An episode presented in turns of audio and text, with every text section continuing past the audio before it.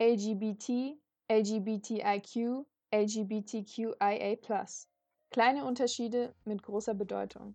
Die englischen Abkürzungen stehen für Lesben, Schwule, Bisexuelle, Transsexuelle, Intersexuelle, Asexuelle und alle, die sich nicht dem weiblichen oder männlichen Geschlecht genau zuordnen möchten oder können.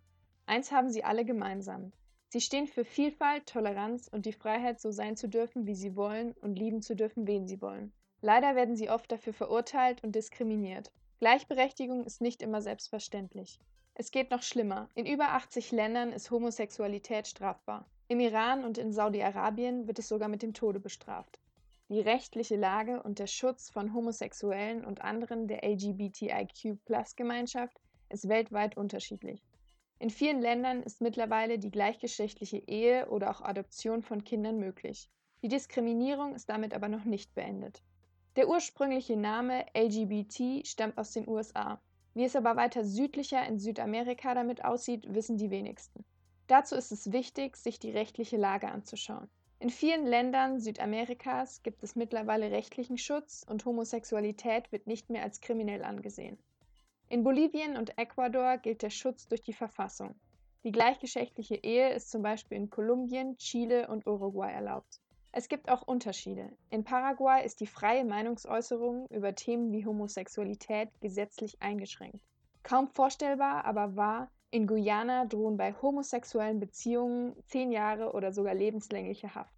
Neben der gesetzlichen Lage ist aber eins noch viel wichtiger, der Blick in die Realität.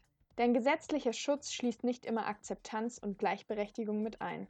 Ob man in Peru seine Homosexualität in der Öffentlichkeit offen zeigen und ausleben kann, habe ich den Peruaner Diego gefragt. Er ist homosexuell und ist bekennender LGBT-Plus-Aktivist. Here is still complicated. Me as an activist kinda don't care what others say, so I'm quite public, but it's still quite complicated because people make fun of me or insult me. Diego hat sich öffentlich geoutet. Leute beleidigen ihn und verletzen ihn dafür. Er versteckt sich nicht. Trotzdem muss er vorsichtig sein und kann nicht überall seine Nägel so bunt lackieren, wie er gerne manchmal möchte. Das ist auf seiner Arbeit schwierig und auch woanders.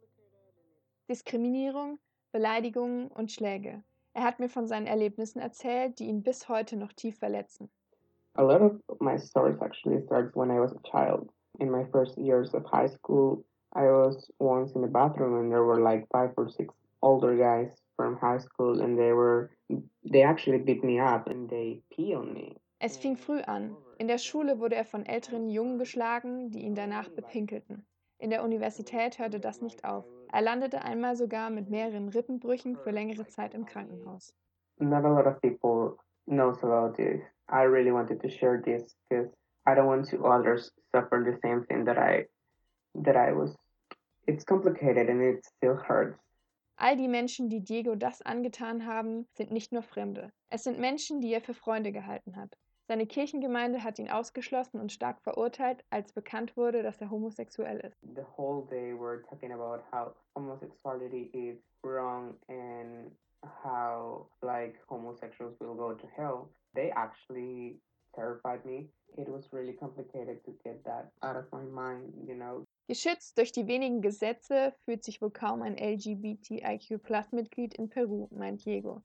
Das wollen sie aber ändern. Am 24. Juli diesen Jahres haben fast 50 Gruppen aus der queeren Gemeinschaft in ganz Peru Briefe an die Regierung gesandt. Für mehr Geschlechtergleichheit und die Ehe für alle. Ob sich etwas ändern wird, das wird sich zeigen.